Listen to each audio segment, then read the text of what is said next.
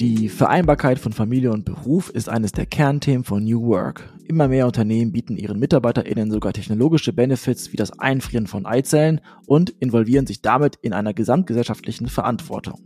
Wir sprechen heute mit Christoph Müller-Guntrum, dem Gründer und CEO des Unternehmens Fertily darüber, dass ein Kinderwunsch nicht nur Frauensache ist, was der Trend rund um Femtech für die neue Arbeitswelt bedeutet und warum Fruchtbarkeit immer noch voller Tabus und Stigma ist. Lieber Christoph, wir freuen uns, mit dir heute dieses Thema besprechen zu dürfen. Hallo zusammen, ich freue mich. Hi Christoph. Hi Lisa. Kommen wir direkt in der ersten Frage zum Privaten. Denn es gibt einen privaten Grund, weshalb du dich mit dem Thema Fruchtbarkeit beziehungsweise eher Unfruchtbarkeit unternehmerisch beschäftigst. Kannst du hier ein bisschen mehr erzählen? Ja, natürlich gerne. Ähm, das ging los vor drei Jahren. Da hatte ich damals nach äh, Geschäftsideen gesucht. Ich wollte was gründen, ähm, bevorzugt im Health Tech-Bereich. Und äh, wie das ja so ist, wenn man nach, nach Ideen sucht, ich glaube, ein guter Ansatz ist einfach ein, echtes Problem zu finden. Ne? Also ein echtes Problem, das es zu lösen gilt oder das noch nicht äh, ausreichend gelöst ist. Und ich glaube, in, in so einer Phase hat man auch eine, eine deutlich erhöhte Wahrnehmung für Probleme, die um einen herum passieren. Und äh, der Anstoß, der kam dann tatsächlich aus dem familiären Umfeld. Also da ist äh, eine Person, die mir nahe steht, die hatte äh, fünf künstliche Befruchtungen, von denen alle erfolglos waren. Und äh, ich habe das eben so ein bisschen mitbekommen, ne? wie schwierig der Prozess ist, wie frustrierend das ist, wie ähm, ja, also vielleicht auch äh, stigmatisiert das ganze Thema ist. Und ähm, dann habe ich angefangen, mich da äh, einzulesen und einzuarbeiten und äh, war wirklich überrascht, auf was ich da alles gestoßen bin. Also sowohl auf der wirtschaftlichen äh, Business-Seite als auch auf der gesellschaftlichen Seite. Wir wollen ja mit dir auch beide Seiten heute beleuchten, also vor allem aber auch die äh, private, ähm, weil du hast es gesagt und Alex auch eingangs, ist es immer noch äh, gefühlt so ein Tabuthema, darüber zu sprechen. Also nicht nur, dass es vielleicht, und dafür steht Fertility ja auch, äh, für Unfruchtbarkeit, dass es nicht klappt, sondern auch, und das wäre der Business-Kontext, äh, dass äh, ja wir in einer so schnelllebigen Welt unterwegs sind, ähm, wo Leute ein klar einen Familienwunsch haben, aber es einfach so auch nicht klappt, weil sie zu viel arbeiten. Ne? Also, aber erstmal aus dem äh, privaten Grund, ähm, oder aus den äh, privaten äh, Sachen, die dir da, äh, während du dich mit der in der Gründungsphase damit beschäftigt hast, hast du dich mal umgehört, ähm, weil darüber haben wir gesprochen, nicht jeder möchte darüber reden, wenn es nicht klappt oder ähm, ja, wie die Zukunft aussieht. Hast du, bevor du damit losgelegt hast, dich quasi eher im Business-Umfeld umgehört oder im privaten Umfeld? Das heißt, unter Freunden und da vielleicht sogar noch mehr rausbekommen, woran es hapert quasi? Ja, also sowohl als auch tatsächlich. Ne, es gab da ganz verschiedene äh, Gruppen, mit denen ich äh, den, den, das Gespräch gesucht habe. Also zum einen natürlich Ärztinnen und Ärzte, aber dann auch äh, Patientinnen und Patienten, also Betroffene. Und das ist äh, ganz lustig, das Thema. Ich habe das auch schon von äh, Freunden bei anderen Themen gehört, wie zum Beispiel Fehlgeburten. Wenn man mal anfängt, ne, wenn man mal den ersten Schritt macht, so ein Thema aufbricht, äh, dann kommen auf einmal viele Leute und sagen, ah Mensch, ich habe da eigentlich auch was zu erzählen oder Mensch, es gibt da was, das wollte ich eh schon länger mal äh, äh, mit dir besprechen oder dir, mit dir teilen. Und äh, dann kam auf einmal relativ viel. Aber ich glaube, da musste man schon, äh, man musste schon einen Anstoß geben. Ne? Das ist so ein Ding, man musste, glaube ich, äh, äh, ja, also ein bisschen aus den Leuten ähm, ein bisschen Vertrauen aufbauen und ein bisschen, äh, äh, zumindest den ersten Schritt machen. Ne? Du hast uns Zahlen zugeschickt und da unterscheiden sich die Ergebnisse signifikant, wie Frauen das Thema sehen und Männer das Thema sehen. Erzähl doch mal ein bisschen mehr dazu. Wie ist der Status quo? Wer redet über das Thema Kinderwunsch und Probleme darüber leichter oder sieht vielleicht die Fehler, Probleme bei sich selber. Ja, das ist total spannend. Also das ist wirklich eine, eine Goldgrube an, an äh, wirklich kuriosen ähm, ähm, Statistiken oder Antworten, die man da bekommt. Also ich, ich fange mal an. Ähm, äh, Unfruchtbarkeit ist äh, tatsächlich gleich verteilt zwischen den Geschlechtern. Also Male Factor, Female Factor ist gleich verteilt. Das heißt, etwa ein Drittel äh, der Fälle liegt es an der Frau, ein Drittel der Fälle liegt es am Mann und ein Drittel liegt es äh, an beiden, beziehungsweise man weiß es nicht so genau. Ähm, aber auf jeden Fall, es gibt da keinen Ausschlag in, in, in die eine oder andere Richtung. Und ähm, ich erinnere das noch, das ist ganz witzig, weil ähm, äh, ich komme noch aus so einer Generation, da hat man mal äh, pauschal gedacht, das liegt an der Frau, wenn das nicht klappt. Ne? Also irgendeine Tante XY, äh, wenn verheiratetes Paar, wenn die keine Kinder kriegen äh, konnten, dann hieß es immer so hinter vorgehaltener Hand, ja, deine Tante XY, die kann halt äh, keine Kinder herkriegen oder die kann halt nicht schwanger werden. Und dass das auch am Mann liegen könnte, das, das, ich glaube, das hat damals gar keine in Erwägung gezogen. Ne? Also man muss unterscheiden zwischen ähm, äh, wie ist die Ursache medizinisch verteilt, nämlich gleich verteilt, äh, und wie ist in der Wahrnehmung. Und da ist es ganz klar äh, ein Frauenthema oder ein Frauenproblem. Und ähm, das ähm, das, das führt zu verschiedenen Sachen. Das führt zum Beispiel zu, zu äh, Dingen, dass ähm, naja, in jungen Jahren, wenn, wenn ein Paar nicht schwanger wird, äh, sowohl Männer als auch Frauen machen sich nicht viele Gedanken. Die, die denken in der Regel, es klappt schon später.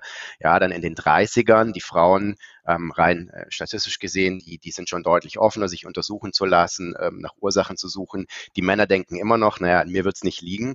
Und das zieht sich halt so durch. Ne? Also in den äh, 40ern, ähm, zwei Drittel der Frauen sind, äh, sind offen oder, oder, oder suchen ärztlichen Rat, wohingegen das bei den Männern ähm, äh, weniger als zehn Prozent sind. Ja, die, die, die, also A sehen die wie soll man sagen, die sehen keinen Grund zur Sorge bei sich ähm, und die haben auch äh, in der Regel nicht die, die Willigkeit, äh, zumindest mal erste Schritte in Richtung Untersuchung zu machen.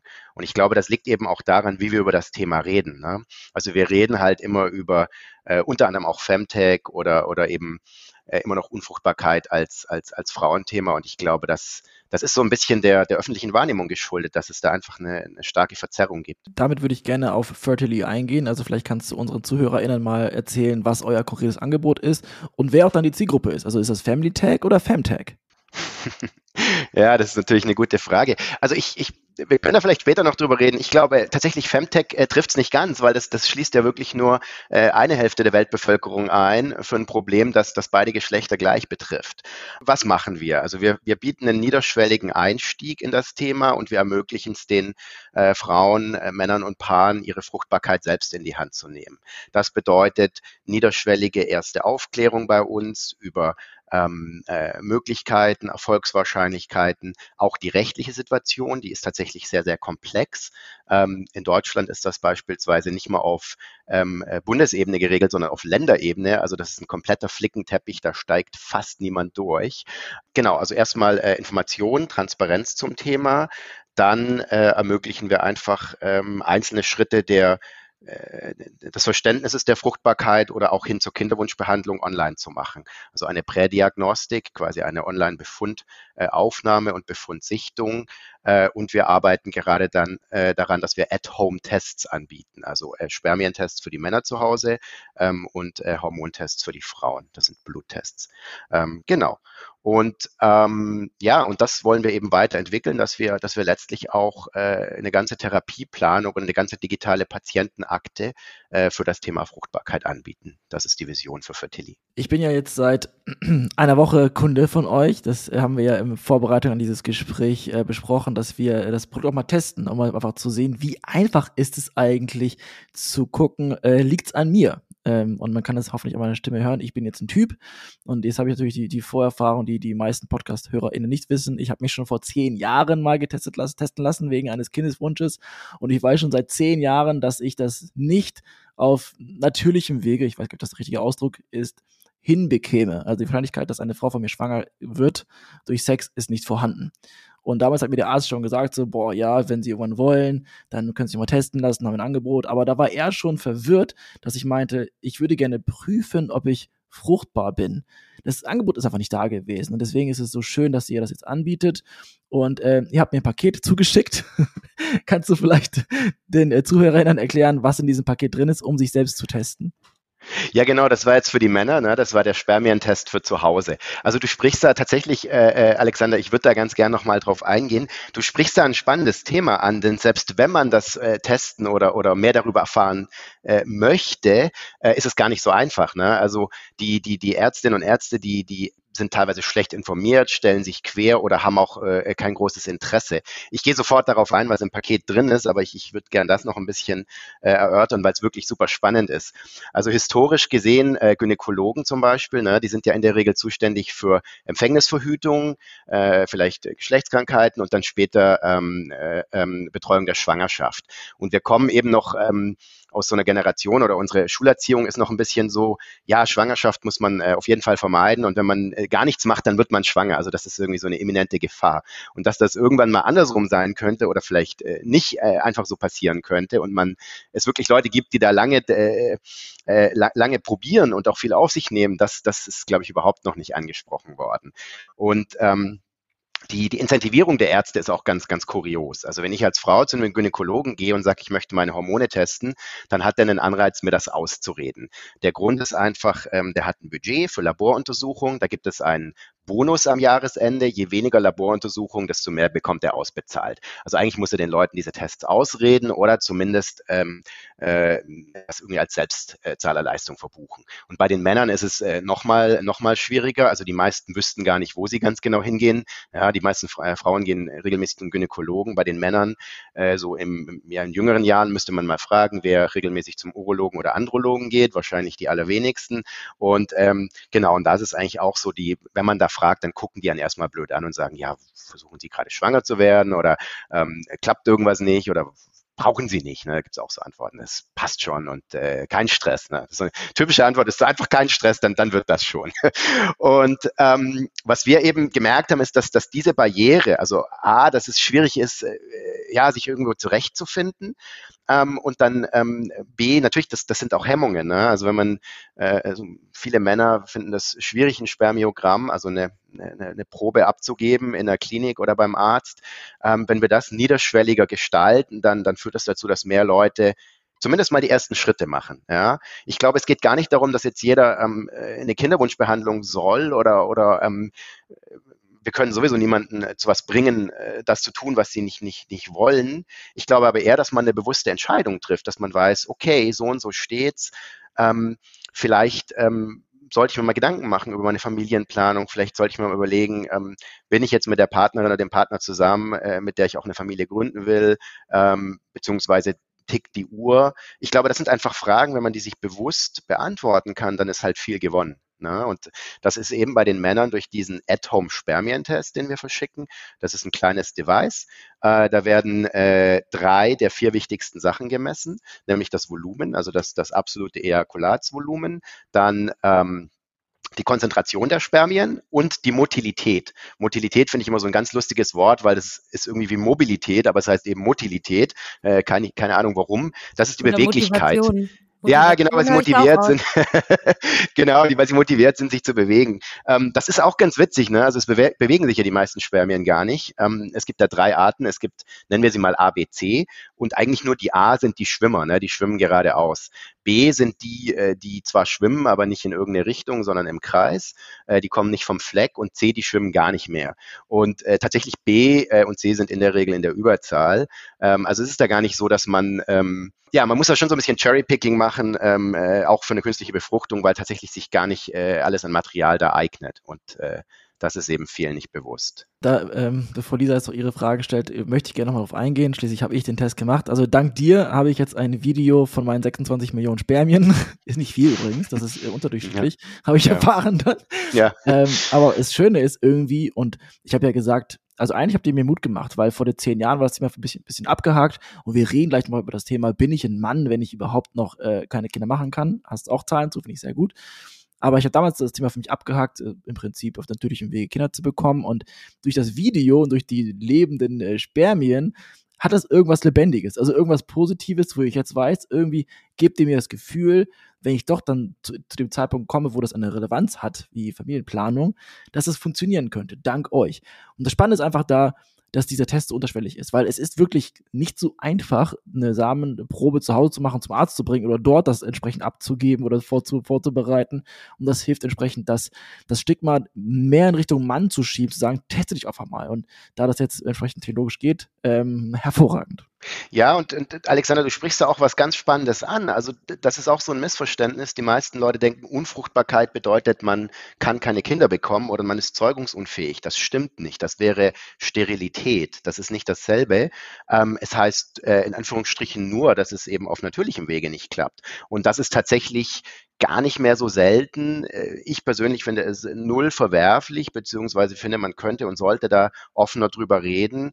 Und ähm, es, es äh, wird auch immer mehr. Also inzwischen eins von, von sechs Paaren wird auf natürlichem Wege nicht schwanger. Das ist nicht mehr irgendwie eine Randgruppe oder eine, ähm, ja, ein kleines Nischensegment. Das ist, ähm, ja, würde ich sagen, relativ, relativ bemerkenswerte Zahl. Vor allem ähm, die, diese Zahlen, es ist ja nicht so, äh, dass man die jeden Tag irgendwo lesen würde, ne? weil diese Zahlen bekommst du ja auch nur äh, durch Leute, die darüber sprechen oder die ihr vielleicht äh, befragt oder andere. Und ähm, genau das ist ja das Thema, weshalb, also wenn sich ja einige jetzt gerade fragen, ähm, okay, verrückte Folge, ich weiß, Lisa, Alex probieren sehr viel aus und wir machen nicht nur diese klassischen New Work-Themen mit äh, vier, vier, äh, vier Stunden Tag, sage ich schon. äh, das ist der fünf Stunden Tag von Lasse. Ähm, oder ähm, äh, klassische vier Tage Woche oder wie, sondern wir wollen ja bewusst Themen ansprechen, die auch etwas mit der Arbeitswelt zu tun haben. Und nun mal ein Familien- oder ein Familienwunsch, ein Kinderwunsch, der hat genauso mit der Arbeitswelt zu tun und mit, mit unserem Beruf, in dem wir unterwegs sind, ähm, wie alle anderen Themen auch. Denn zu dem Thema würde ich gerne auch noch mit euch rüber, ähm, rüber switchen, ähm, ist ja auch innerhalb der Arbeitswelt. Ähm, klar, äh, aus Kollegen werden oft auch Freunde und man spricht äh, über vieles und man tauscht sich aus, aber vielleicht nicht unbedingt über solche Themen. Plus hinzu kommt, und Alex hat es ähm, im Intro gesagt, ähm, viele ähm, Unternehmen, also vor allem die, die ganzen modernen Tech-Companies, bieten als Benefits äh, etwas an wie Egg Freezing, weil die Leute arbeiten ohne Ende und ähm, vielleicht ertappen sie sich auch dabei, entweder, äh, dass sie eh keine Zeit haben wegen zu viel Arbeit oder aber sie haben so viel Arbeit und das hört sich jetzt übel an, aber es ist ja so, dass die Jahre nur so dahin fliegen ähm, und plötzlich und das ist wieder diese tickende Uhr, ähm, ja hat dein dein dein Kinderwunsch irgendwie sich hinten angestellt, ne, weil du nur am Arbeiten bist. Also man sieht, es ist alles Mögliche. Wenn dann noch Thema Unfruchtbarkeit dazu kommt, ähm, ja, und du darüber auch nicht sprechen kannst, eher schwierig. Ähm, ich würde aber gerne mit dir, Christoph, nochmal über das ganze Thema generell ähm, drüber reden und auch wie können Unternehmen damit umgehen, ähm, sprechen. Und zwar, wie müsste sich denn eine Arbeitswelt jetzt auch so ein bisschen verändern oder auch eine Arbeitskultur dahingehend, dass eben die Leute sich nicht mehr so viel Sorgen machen mit, kann ich jetzt ansprechen, dass ich schwanger bin, obwohl ich noch in der Probezeit bin. Äh, ich möchte Kinder, äh, habe aber keine Zeit. Oder ich möchte Kinder, aber es funktioniert nicht. Ähm, und ich muss meinem Arbeitgeber erklären, dass ich öfter äh, mal zum Arzt muss, damit er mir dabei hilft, dass ich Kinder kriegen kann. Wie kann man dieses so wichtige Thema ähm, ja, irgendwie da so mit reintragen, dass man da vielleicht auch bisschen mehr Support kriegt, beziehungsweise dass es nicht mehr so ein ja, mit Vorurteilen oder stigmatisiertes Thema ist? Ja, super spannende Frage. Also ich glaube zum einen, ähm, äh, jetzt äh, ein Extrembeispiel als Arbeitgeber, aber ähm, so zu tun, als ob das Thema nicht existiert oder das irgendwie totzuschweigen, ich glaube, das ist keine, keine Option, weil es, ähm, es kommt, äh, es ist äh, eines der, eine der wichtigsten Entscheidungen für Leute, ähm, äh, Kinder zu bekommen, eine Familie zu gründen und die treffen die, ne? ob man da jetzt äh, das Thema ähm, totschweigt oder nicht. Und ich glaube, ein Stück weit ähm, muss man sich als Arbeitgeber darauf einrichten, dass man eben ähm, Arbeitsmodelle anbietet, die, die ähm, ein Stück weit darauf ausgerichtet sind. Ne? Also sei das ähm, Teilzeit, sei das Remote. Ähm, wir machen es zum Beispiel so, wir bezahlen jetzt äh, bei äh, einzelnen Mitarbeiterinnen gerade die Tagesmutter, weil sie einfach keinen Kita-Platz bekommen haben, die zurückkommen aus der Elternzeit. Ähm, ich glaube, wenn man sich darauf einrichtet, dann, dann schafft man es einfach auch, ähm, äh, gute Talente zu halten. Was ich tatsächlich, was ich einen spannenden Punkt finde, das, äh, das ist das, was du ganz am Anfang gesagt hast, also das Thema, ja, die Leute, die arbeiten und die haben gar keine Zeit äh, zum Kinderbekommen, das ist immer so ein, so ein Mythos, von dem man äh, viel redet. Das, das, das trifft es aber tatsächlich nicht ganz. Also das ging, und zwar ein ganz spannendes Thema. Es ist äh, oft äh, dem mangelnden Partner oder, oder dem, dem, dem, Mangel, de, dem Mangel an stabilen Beziehungen geschuldet tatsächlich. Ähm, und zwar, das ging 2014 los. Ne, da kam so die, die Nachricht Facebook, Google, Apple, so die ganzen Silicon Valley Firms, die bezahlen alle das Social Freezing und das ist alles irgendwie äh, so ein ganz hinterlistiger Trick, weil die Frauen, die sollen noch länger arbeiten und ja nicht Familie planen und so. Ähm, und gleichzeitig wurden die Frauen, die das gemacht haben, sehr, sehr angefeindet. So, ja, ihr priorisiert da eure Karriere über alles. Äh, beides ist falsch. Also es gibt genügend Studien, ähm, wirklich Karrierewünsche sind, sind maximal 20 Prozent der Gründe. Es sind 70, äh, 80 Prozent der Gründe mangelnder, mangelnder Partner zu dem Zeitpunkt. Ähm, das ist kumulativ, also es gibt noch ein, zwei mehr Gründe, aber das sind die beiden größten. Und ähm, ich glaube, das ist so ein bisschen, äh, bisschen die Generation Tinder. Also irgendwie keiner will sich äh, binden, keiner ähm, ja, keiner will sich irgendwie festlegen, äh, vielleicht in Anführungsstrichen ähm, auch, auch den Aufwand auf sich nehmen, ähm, ein Kind zu bekommen. Also ich glaube, viele wollen das, aber einfach irgendwie noch nicht jetzt. Ne? Und das kann man dann, kann man dann halt irgendwie lange, lange so sagen. Und ja, irgendwie 30 ist das neue 20 und, und gerade Berlin, äh, Hauptstadt der Singles. Also bei 80 Prozent ist es wirklich, die sagen, ja, ich möchte ein Kind, aber ich habe jetzt halt nicht den richtigen Partner. Und bevor ich das in Anführungsstrichen mit irgendwem mache, äh, friere ich mir das ein und, und, und habe dann zumindest meine Eizellen äh, zu dem Zeitpunkt, ähm, äh, wo ich vielleicht auch eine Partnerschaft habe, mit der ich das aufbauen äh, möchte. Hast du da, also ihr habt euch ja wahrscheinlich, hast du am Anfang gesagt, ähm, mit unterschiedlichsten äh, Zielgruppen unterhalten ne? oder auch ähm, Bereiche, die euch weiterhelfen, wie Ärzte, Ärztinnen etc. Hast, habt ihr euch da auch mal ein bisschen informiert? Also ich habe schon gesagt, das sind ja meistens tatsächlich die modernen Silicon Valley Tech Companies, die das anbieten und jetzt nicht das klassische äh, Familientraditionsunternehmen, also das Social Freezing meine ich jetzt. Ähm, hast du da einen Einblick bekommen oder vielleicht mal rumgefragt, inwiefern das auch wirklich genutzt wird, beziehungsweise wer da die Zielgruppe ist? Ist das äh, tatsächlich so, wie, wie du uns eben erklärt hast, dass es so eher die ja noch nicht festgelegte ähm, Gruppe ist oder die, die gerade keinen Partner haben? Also ist es tatsächlich so, dass es gar nicht unbedingt dieser Karrierefokus ist? Ich glaube schon. Also man, man muss zwei Sachen auseinanderhalten. Also die Firmen, die das anbieten, das sind in der Regel ähm, äh, hochbezahlte ähm, Jobs, äh, sonst könnten die sich das gar nicht leisten als, als Benefit. Also nur mal als Beispiel, in den USA ist das ein absoluter Standard-Arbeitgeber-Benefit, ähm, die, äh, die künstliche Befruchtung zu zahlen, das Einfrieren. Das geht sogar so weit, dass ähm, äh, manche Consulting-Firms die, die Leihmutter bezahlen für schwule Pärchen, was, was richtig, richtig teuer ist. Ne? Das sind 300.000, 400.000 Euro. Ähm, da kenne ich auch auch Geschichten von Freunden. Ähm, das ist einfach ein weiteres ähm, Argument, das ein Arbeitgeber bringen kann und sagen, hey, wir, wir kümmern euch um, äh, uns um euch und wir bringen euch, äh, wir, wir, ja, wir, wir bringen was mit an Benefits. Die Gründe, warum das Leute machen, also ich meine, ich mache jetzt diese Firma seit drei Jahren und natürlich dementsprechend kommen dann auch immer wieder Freunde auf mich zu, ähm, äh, Bekannte, Freunde von Freunden. In den allerwenigsten Fällen ist das so eine klare Aussage von wegen, ich will jetzt Karriere und ich äh, äh, habe jetzt keine Zeit und schiebe das nach hinten. Das ist ganz oft das Ding, ja, ich habe jetzt nicht den richtigen Partner und ähm, äh, ich möchte das aber lieber mit dem richtigen Partner haben als, als mit in Anführungsstrichen irgendwem. Und ich glaube, das ist auch der Grund, warum diese Tests so wichtig sind, dass man zumindest eine bewusste Entscheidung treffen kann. Man kriegt ja als Frau eine Indikation, ähm, wo stehe ich denn etwa mit meiner Eizellreserve und, und äh, was gibt mir das für eine Indikation, äh, äh, wie viele Jahre ich noch habe? Muss ich mir Zeit lassen? Muss ich mich vielleicht früher an das Thema machen? Ähm, ich glaube, es ist halt wichtig, da eine bewusste Entscheidung zu treffen. Ähm, die Unfruchtbarkeit, also bei Frauen, die Eizellreserve, die nimmt ja exponentiell ab. Also ab 35 nimmt die stark ab. Also ab 30 nimmt sie schon stark ab und ab 35 stark überproportional. Also das ist reine Statistik, aber natürlich ähm, macht es Sinn, äh, macht es Sinn, sich da mal äh, äh, untersuchen zu lassen und mal zumindest mal überlegen, äh, wo stehe ich denn und äh, ähm, was ist denn meine Lebensplanung? Und das Gleiche gilt aber für Männer. Also ich habe, es ist wirklich kurios. Ich habe äh, Freunde im Umfeld, die sind äh, jünger als ich und die haben das Thema überhaupt zum ersten Mal gehört, weil ich halt immer davon erzählt habe, äh, was wir mit unserer Firma machen. Und dann haben die sich mal testen lassen und die waren äh, wirklich ähm, ganz kurz vor einer ICSI-Diagnose, also vor einer, fast vor der Sterilität. Und das haben die, ich glaube, das hätten die nicht rausgefunden, hätte ich nicht irgendwie drei, vier Mal gesagt, Mensch, lass dich doch mal testen. Das ist so günstig und so uninvasiv. Also ihr könnt euch wahrscheinlich vorstellen, wie das abläuft. Ganz, ganz äh, simpel. Äh, es wäre irgendwie verrückt, das nicht zu tun. Ne? Wie bewertest du das denn, dass Unternehmen diese Art von Egg-Freezing und so weiter anbieten? Also deine persönliche Meinung bis hin zu, macht ihr das auch oder ist das sogar eure Zielgruppe, das Unternehmen anzubieten? Ja, also wir machen das. Wir, wir bezahlen die Hälfte der, der Prozedur bei, bei Mitarbeiterinnen wie bei Mitarbeitern, also 50 Prozent. Das äh, haben Leute in Anspruch genommen für Egg Freezing.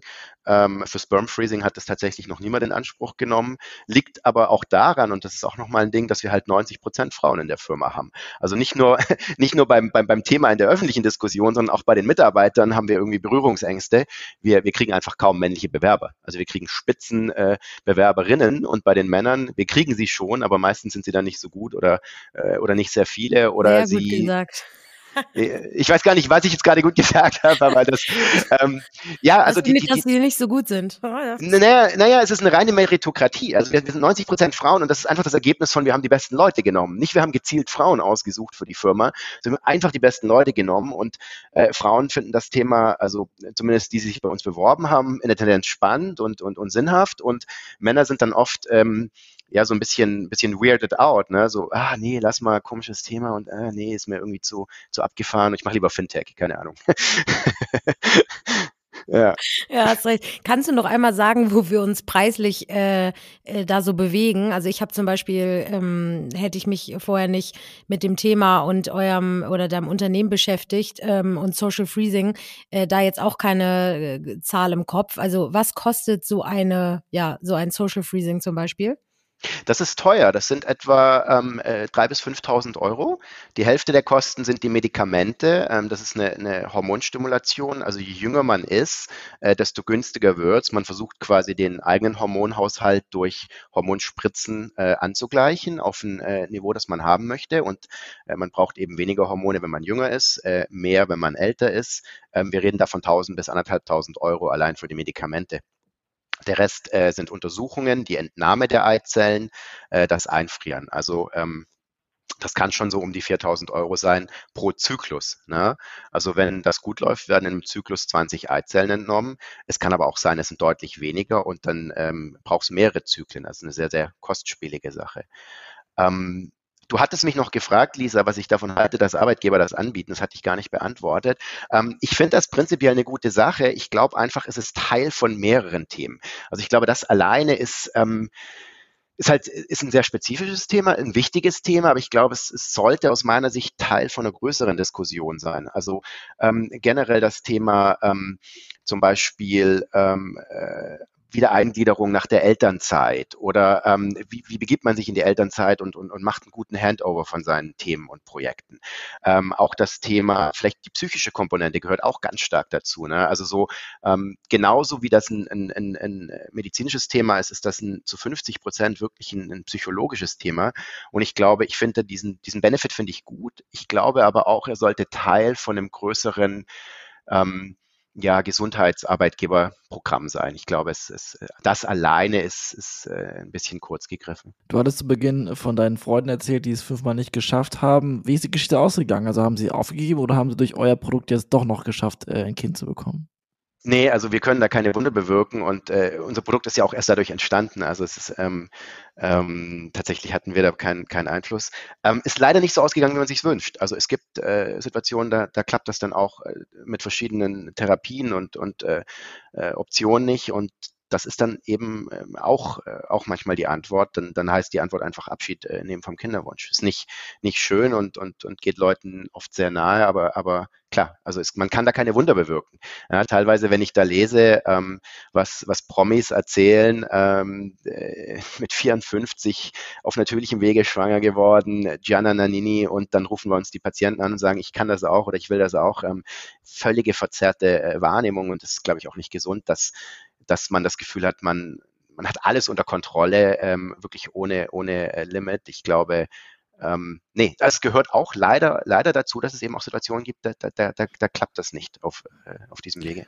Dann würde ich jetzt damit den Abschluss machen, weil mir jetzt auch angesprochen ist, wie sehr bin ich noch Mann oder Frau, wenn ich keine Kinder haben kann oder möchte. Hast du dazu Zahlen? Also nimmt dieses Bedürfnis nach Nachwuchs ab? Äh, wie gehen die Menschen damit um? Ähm, wollen Männer und Frauen gleich unbedingt Kinder haben in ihrem Leben? Ja, also da gibt's da gibt's wirklich Statistiken, da fällt es irgendwie aus den Schuhen. Das ist total kurios.